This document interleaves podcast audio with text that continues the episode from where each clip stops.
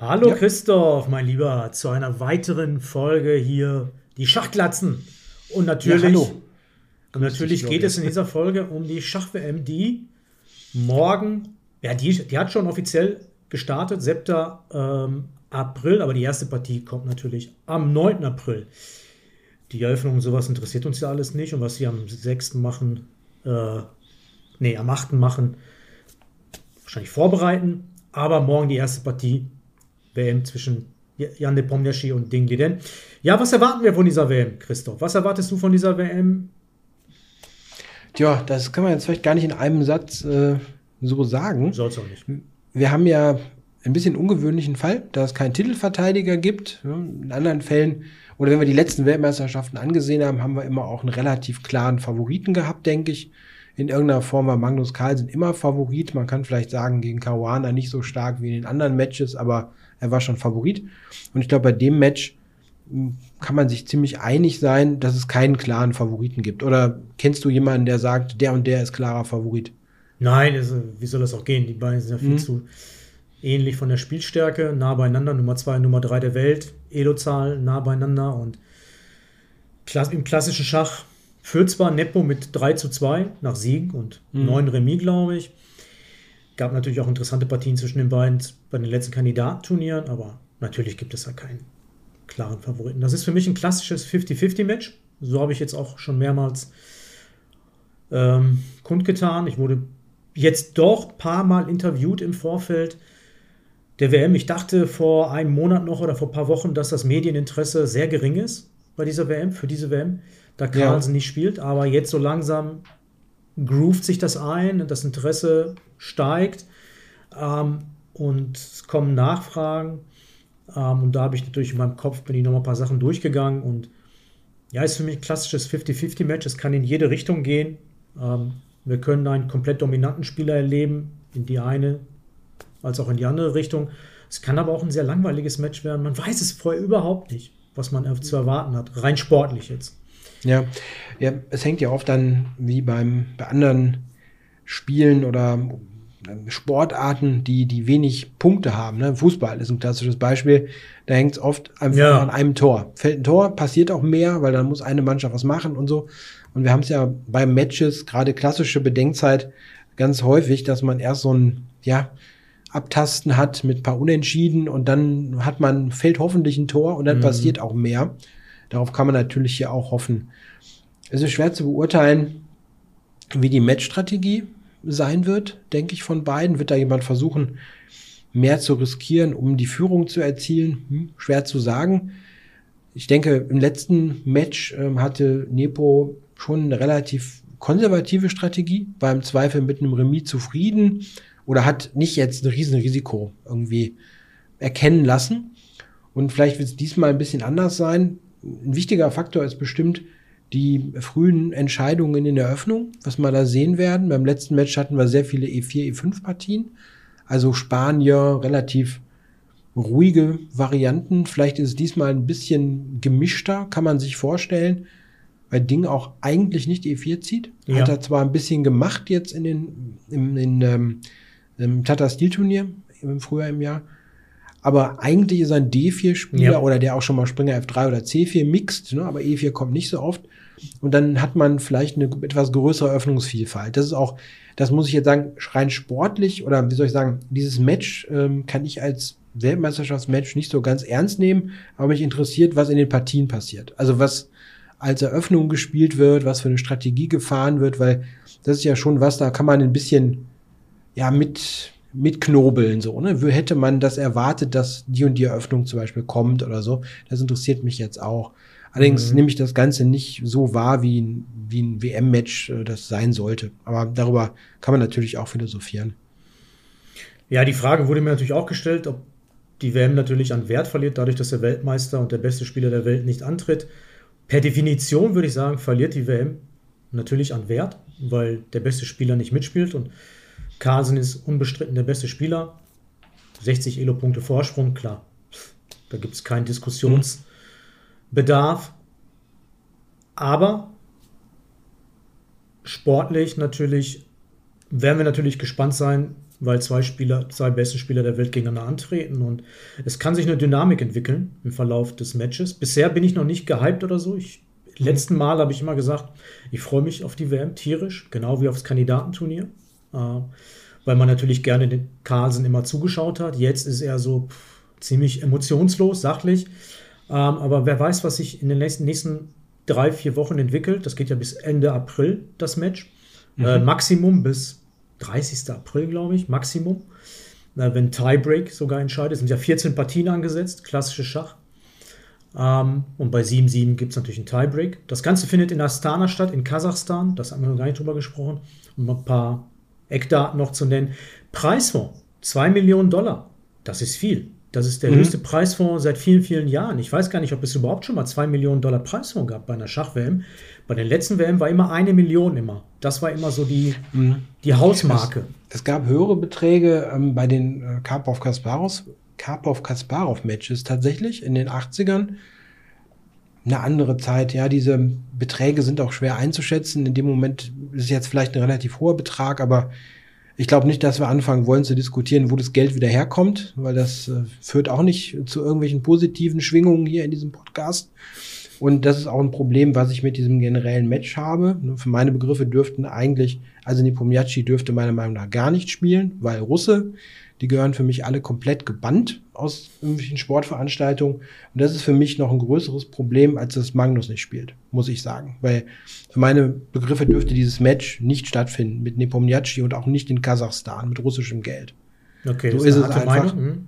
Ja, ist so. Also das, das ist das, weswegen ich es auch hauptsächlich äh, ignoriere, weil ich der Meinung bin, das sollte so nicht stattfinden. Mhm. mhm. Gut. Ähm, ist vielleicht eine extreme Meinung, aber ich halte, halte das halt so, so für richtig.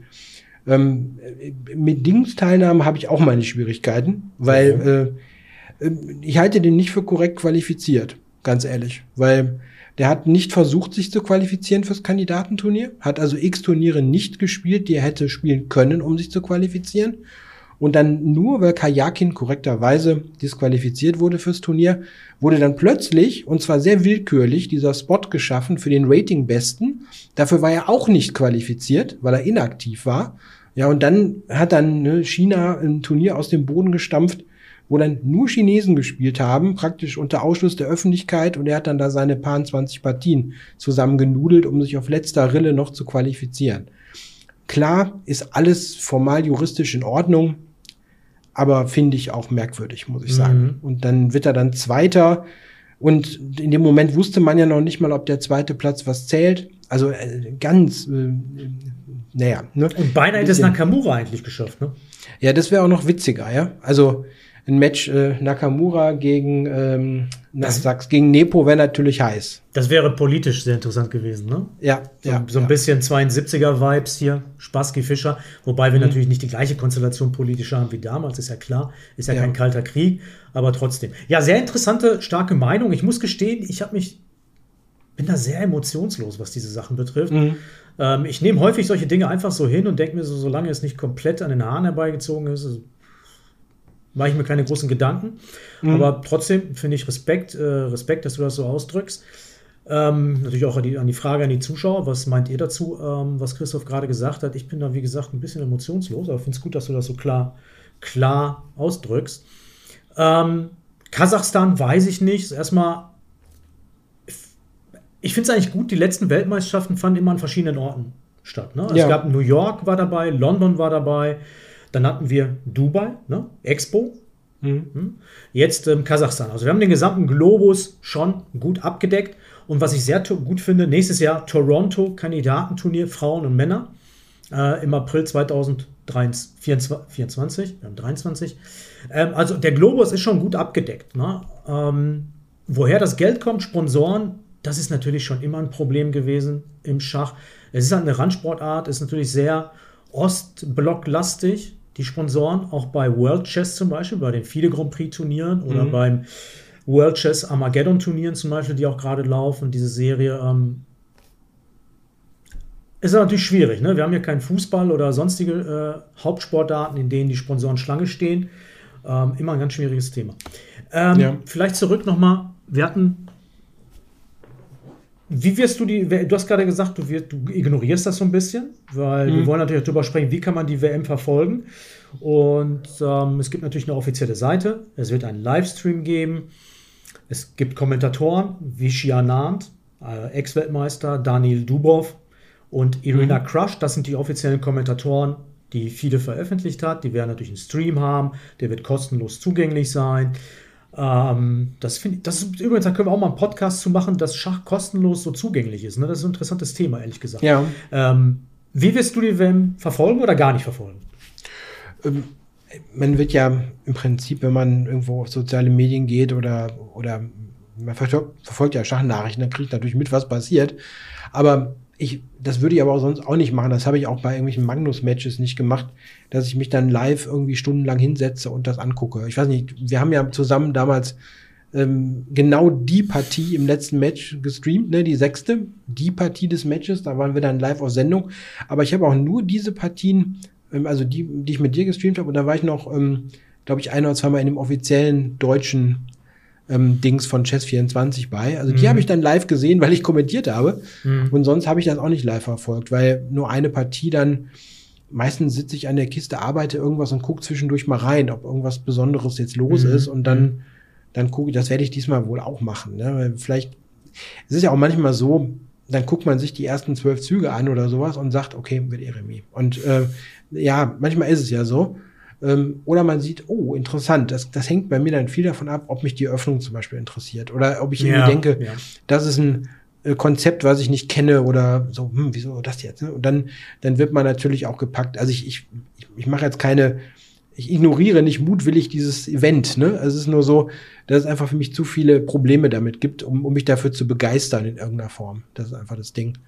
Mhm. Die Partien gucke ich mir natürlich an, weil es einfach zwei starke Spieler und dann schaut man mal, was die sich überlegen. Weil es halt auch sehr schwierig ist, auf dem Niveau, bei der Bedenkzeit, in der Konstellation von so einem Match, irgendwie einen Kampf zu erzeugen. Und das ist ja immer auch eine interessante Frage, was versuchen die beiden Camps da? Das sind ja richtige Teams, denken, denke ich mal. Wobei wir das nicht so genau wissen, äh, wer bei Ding dabei ist, oder? Hast du da was gehört? Auch nicht, ne? Gar nichts, überhaupt nichts. Hat er überhaupt hm. jemanden, der ihn unterstützt? Weil Ding ist ja das klassische Beispiel. Es wird ja auch mal gefragt, so, wo siehst du die bessere Chancen bei den beiden Spielern? Und das klassische, das Hauptargument, was wir jetzt auch schon genannt haben in anderen Podcasts, ist ein Nepo, mhm. das ist die zweite WM, der ist eingespielt, der hat ein Team, der hat seine Struktur, der weiß ganz genau, was er da macht, äh, wie er sich vorbereitet. Das ist gefestigt. Und mhm. bei Ding hat man keine Ahnung so richtig. Hat er ein Team? Ja. Wer hilft, ihm, wer hilft ihm? Wer, wer, wer, mhm. unterstützt ihn in Kasachstan? Ähm, ist er vielleicht zu labil für so ein Match eigentlich. Ne? Ähm, er lässt diese, diese Resilienz, die er früher hatte, wo er 100 Partien hintereinander nicht verloren hat in klassischen mhm. Schach, die lässt er so ein bisschen vermissen in den letzten Jahren. Äh, die Pandemie scheint ihm nicht so gut getan zu haben. Er spielt auch viel weniger Online-Schach als die anderen. Er hat nicht diese Praxis äh, wie die anderen. Nepo spielt auch mal hin und wieder Title Tuesday oder so. Da spielt man dies, das halt. Ne? Mhm. Äh, warum mhm. nicht? Das ist ja auch Praxis für die Jungs. Ne? Ist ja nicht so, dass sie einfach nur rumdaddeln. Ähm, irgendwie hat man bei Ding den, den Eindruck, so der ist ein bisschen labil. Ne? Und ähm, vielleicht, vielleicht, ist das so. Ja, mhm. steht er das nicht durch, diese, diese drei Wochen sind das ja. ja. Äh, 7. bis 30. April. Also sind so viele unbekannte Variablen. Ähm, mhm. Interessant ist, es ist natürlich auch für Ding eigentlich, er ist der erste Chinese, der mhm. um den WM-Titel kämpft. Und dementsprechend könnte man natürlich auch so ein bisschen, vielleicht weckt man so ein bisschen den Pathos in ihm, äh, wenn er wirklich das gutes Umfeld hat, äh, dass er merkt, so was für eine Rolle er hier eigentlich einnimmt. Das ist was ganz Besonderes. Ich meine, stelle vor, es ist ein Land, das wird zum ersten Mal Fußball-Europameister oder Fußball-Weltmeister. Griechenland 2004 wird zum ersten Mal. Europameister mhm. im Fußball. Ich meine, das ist ein Ereignis für die Ewigkeit. Und damit macht man sich unsterblich. Ne? Reaklis, Stichwort, sage ich nur, der Trainer mhm. damals. Ne? Ja. Der deutsche der Trainer Otto Reagel, ne, in Griechenland kann er im Prinzip in jedes Restaurant reingehen und äh, wird, äh, kriegt er alles serviert, was er möchte. Und ich, ich weiß nicht, ob das eine Rolle spielt, zum Beispiel für, für Ding. Ne? Ich meine, ist der erste Chinese. Ich meine, hallo, das ist ein Milliardenvolk und äh, er kämpft da für sein, für sein Land um die WM-Krone. Das sind alles so Variablen mhm. und ja. da bin ich mal gespannt, äh, was sich da so entwickeln wird in den nächsten Wochen. Ja, eine interessante Frage für mich ist noch, ähm, wer wird in den Teams sein? Ding wissen wir nicht. Nepo, denken wir mal, das ist irgendwo eine angepasste Version des Teams, äh, was gegen Magnus schon am Start war. Vermutlich ohne Kajakin kann ich mir nicht vorstellen, wie man das irgendwie darstellen soll. Wäre politisch ein Desaster, wenn das rauskäme. Ähm, Peter Leko war dabei im 21er Match. Ob das noch der Fall ist, schwierig. Ne? Leko kommentiert gerade aktuell das Chessable Masters, denke ich. Und kann mir irgendwie nicht vorstellen, dass der das machen würde, wenn er jetzt ab Samstag oder ab Sonntag äh, ab der ersten Runde da ähm, verplant ist. Weiß man aber nicht. Ne? Vieles geht ja heute, ohne dass da jemand vor Ort ist. Also wir wissen es nicht so genau. Und interessant wäre für mich zu sehen, wie hm, wird die Matchstrategie sein. Ich fand die Matchstrategie von Nepo gegen Magnus nicht besonders gut, muss ich sagen. Also als ich die ersten paar Partien gesehen habe, habe ich gedacht, okay, kann er niemals gewinnen. Das Match aussichtslos. Weil wenn er immer wieder versucht, in dem D3 Spanier zu gewinnen, ähm, dann, dann, gewinnt einfach nie eine Partie. Also die Strategie, wenn, wenn man die so spielt, wäre es mit Weiß immer Remis spielen in diesen Spaniern und hoffen, dass Magnus irgendwann überreißt. Also die Kajakin-Strategie von 2016. Hat aber nicht funktioniert, weil Magnus dann einfach im Zweifel sagt, okay, dann mache ich halt 12 Remis oder 14 Remis und mach dich dann weg, wenn wir Schnellschach spielen. Und das war, denke ich, das große, die große Lessons learned aus dem 16er Match. Und nochmal macht er den Fehler nicht oder hat er den Fehler dann nicht gemacht und dann ist Nepo ja auch zusammengebrochen. Also da bin ich sehr gespannt, wer ist da in den Teams und was ist da genau die, die Strategie? Ja, mhm. ja das, ist natürlich ein äh, wichtiges Thema. Ähm, wir hatten es ja schon angerissen, in, unserer, in unserem Podcast ist klassisch Schach tot. Ähm,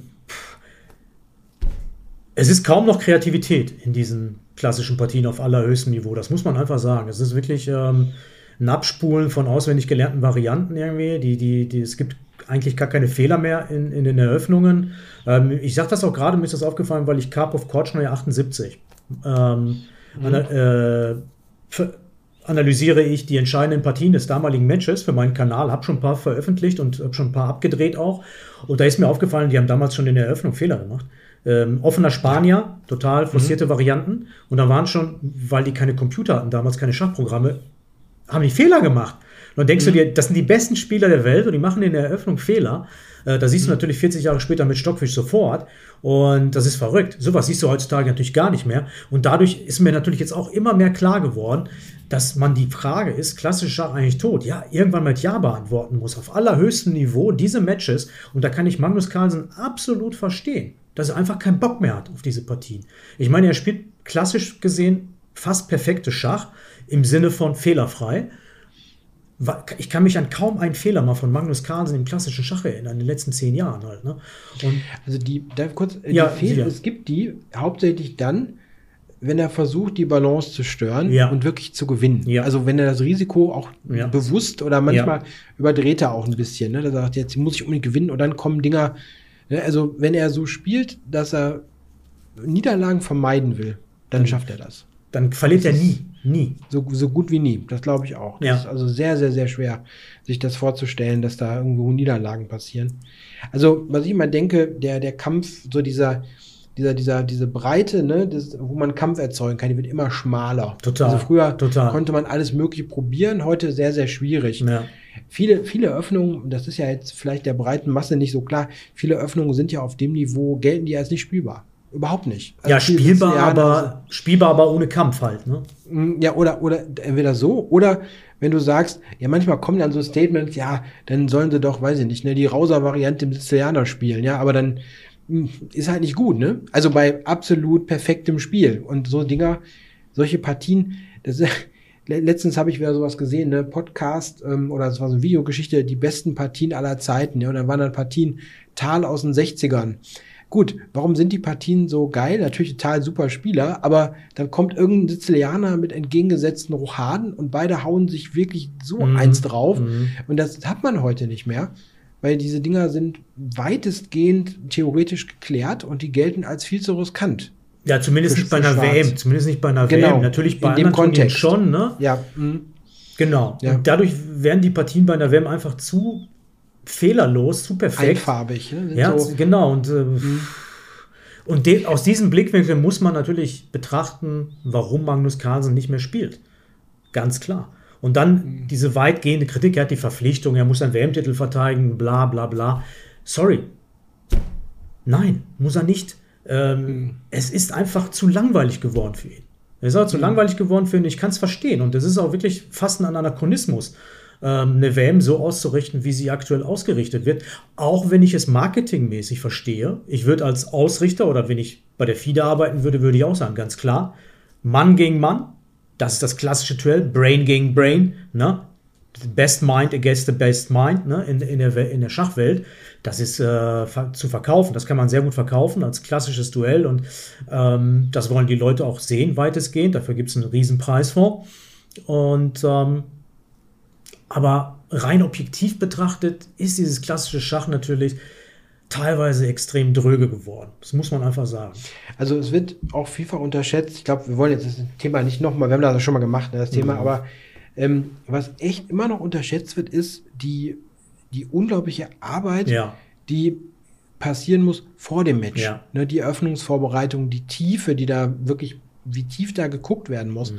Also nur eine Anekdote. Ich habe mal versehentlich eine Datei bekommen per E-Mail aus einem Projekt raus mit einer WM-Vorbereitung. Also mit einer WM-Vorbereitung, also auf einem WM-Niveau sozusagen. Von Peter Heine Nielsen? Hm, ja, von Peter Heine Nielsen.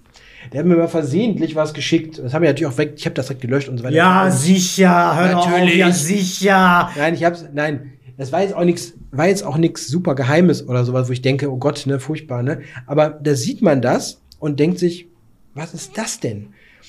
Wer soll sich das merken? Mhm. Also eine Datei, wo man einfach nur ausklingt. Sofort, weil er so eine Tiefe hatte. Mhm. Da wurde also praktisch jede Variante bis Zug 40 oder so, was stand die drin.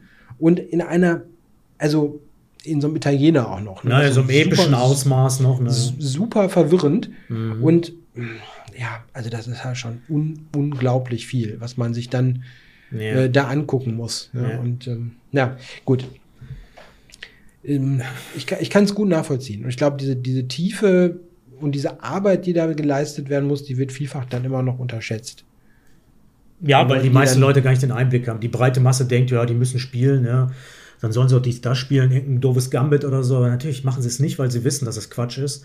Und auf diesem Niveau wird das halt nicht gemacht. Du machst ja nicht freiwillig irgendein Blödsinn halt. Ne? Das ist so, mhm. sagen wir mal, Fußball, du rennst, ja, dann sollen sie halt offensiver spielen, dann sollen sie mit elf Mann nach vorne rennen und dann äh, volle Kanne auch für die Zuschauer spielen. Ja, aber dann verlieren sie halt äh, den Großteil der Spieler, halt, weil sie hinten äh, offenes Scheunentor haben. Machen sie halt, machen die Italiener halt nicht. Die stellen sie halt hinten rein. Genau wie die Griechen mhm. 2004, ne? Und gewinnen dann mit 1-0, ne? Und das wurde damals kritisiert, ja, aber das war der Weg, um das, die Kack-EM zu gewinnen, weil sie natürlich nicht den Offensivfußball zelebrieren konnten wie die Franzosen Franzosen oder keine Ahnung, die Portugiesen. Aber das ist nur mit den Mittelkämpfen, mit, von denen man meint, dass das die besten Mittel sind, um etwas zu gewinnen. Das ist doch logisch.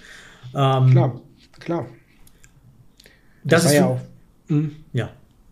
Ich sag nur mal, ne, ich will es jetzt nicht, tut mir jetzt leid, wenn ich den Vergleich mache, aber Kajakin 2016 ne, mhm. hat sich auch hinten reingestellt. Ja, ja, absolut. Und hat gesagt, Magnus, komm, ne? Und dann auskontern, hätte fast funktioniert. Mhm. Das war eine gute Matchstrategie in dem Moment. Ne?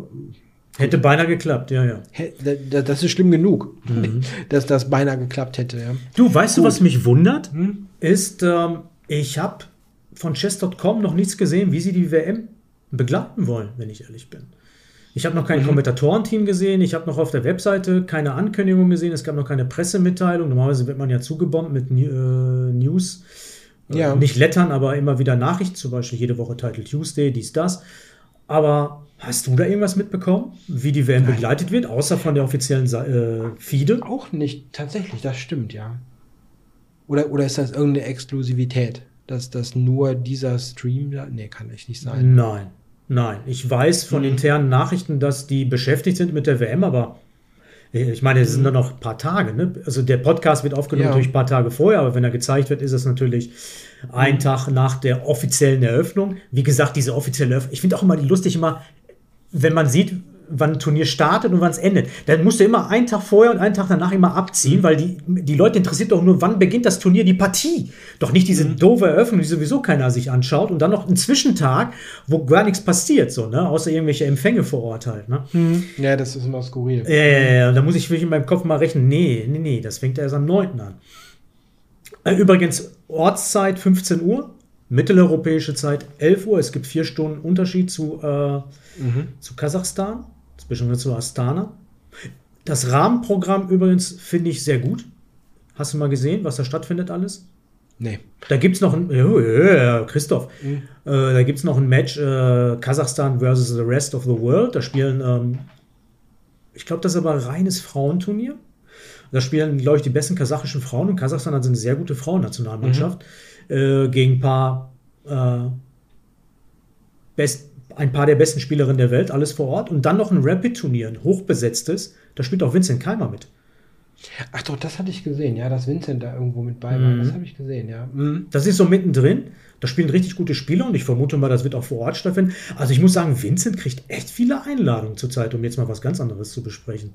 Mhm. Oder? Ja. Und der kann sich doch nicht beschweren. Nee, überhaupt Also nicht. Weikernsee, WR Masters, dann Siggemann spielt er mit äh, in Malmö, ne, dieses Turnier, das ist ein kleines äh, Großmeisterturnier. Astana jetzt, ne, also der hat die, die ganze Zeit was zu tun. Online ist er mal die ganze Zeit dabei. Jetzt Chessable Masters aktuell hat er auch gespielt. Äh, Division 2 auch sehr gut mitgespielt. Ne? Der ist dann beim World Chess Armageddon dabei, beim, äh, bei der Europa-Woche. also ich weiß nicht, läuft gut für den Vincent, oder? Mhm. Ja, der hat viel zu tun. Ist natürlich auch, in Deutschland ist auch ein Markt. ne? Also hat, ist ein attraktiver Teilnehmer. Also so du es. Mhm. Ja, ich, wenn ich jetzt als Turnierorganisator gucke, wen lade ich denn ein? Mhm. Du kannst natürlich fünf Inder einladen, äh, die jung sind, aber ist ein bisschen langweilig und dann Deutschland ist auch, nö, das finde ich, finde ich logisch, dass er da ein paar Einladungen kriegt. Und ich, er spielt natürlich auch interessant, wenn man das jetzt als Faktor, Faktor ansieht. Ne? Also es interessante, sind interessante Partie, normalerweise sehr kämpferisch, Mhm. nicht irgendwie langweilig oder so. ne? Also Nee, nee, ist gut. Genauso wie Abdusatorov, die ganzen Inder, das ist schon eine gute Generation, ja. Ähm, der wievielte Weltmeister wird eigentlich der nächste sein, klassisch betrachtet, in der klassischen Linie? Jetzt mal eine kleine Fun-Frage für den Christoph. hm, der 17., oder? Ja, du weißt alles. Du bist historisch gut bewandert. Ich merke schon, das wird der 17. sein erst. Und das ist Ja. ja auch krass, oder? Schach existiert schon so lange. Es wurden so viele Weltmeisterschaften gespielt, aber es gibt erst 16 Weltmeister in der klassischen Linie. Ja. Das ist doch super wenig. Ja, das ist wirklich wenig. Ja. Wenn man jetzt sich das vorstellt im Vergleich, gut, ist auch eine andere Art und Weise, so eine Weltmeisterschaft auszutragen, im Vergleich jetzt zu ähm, Turnieren, wenn man jetzt jedes Jahr ein Turnier hätte. Klar, es gibt ja zum Beispiel beim, beim, beim Tennis so, ne, so eine WM, die aber jedes Jahr dann als Turnier passiert und nicht diese Geschichte mit einem Titelverteidiger. Sowas gibt es dann vergleichbar höchstens noch irgendwo im Boxen, aber da ist das völlig verwässert durch diese unzähligen Verbände und Gewichtsklassen und, und sonst was. Mhm. Deswegen kann man es, glaube ich, nicht irgendwo vergleichen in der Form. Mhm. Vermutlich, vielleicht gibt es irgendwo was mit anderen sag mal, Spielen, die vergleichbar sind. Ich weiß nicht, Go oder Shogi oder vielleicht gibt es da ähnliche Mhm. Linien. Und das ist natürlich auch eine einzigartige Sache beim Schach, die immer wieder auch angeführt wird, wenn man über das Thema des Formats redet. Ne? Dieses Match, soll man ein Match spielen mit einem Titelverteidiger, dass man sagt, man hat diese, ne, diese historische Linie bis 1889 zurück.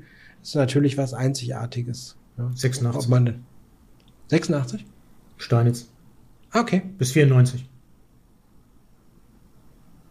Stimmt. Vier, ich habe 94 Lasker, genau, Mhm. dann 27, ja, stimmt, ja. Acht Jahre. Also wir haben dann auf jeden Fall äh, über 130 Jahre Historie da. Ja. Wenn Schauen man noch die inoffiziellen davor nimmt, so ne, Paul Murphy, ne, Mhm, bester ja. Spieler seiner Zeit, aber er ist wirklich wenig. Weltmeister ist schon also was ganz, ganz Besonderes.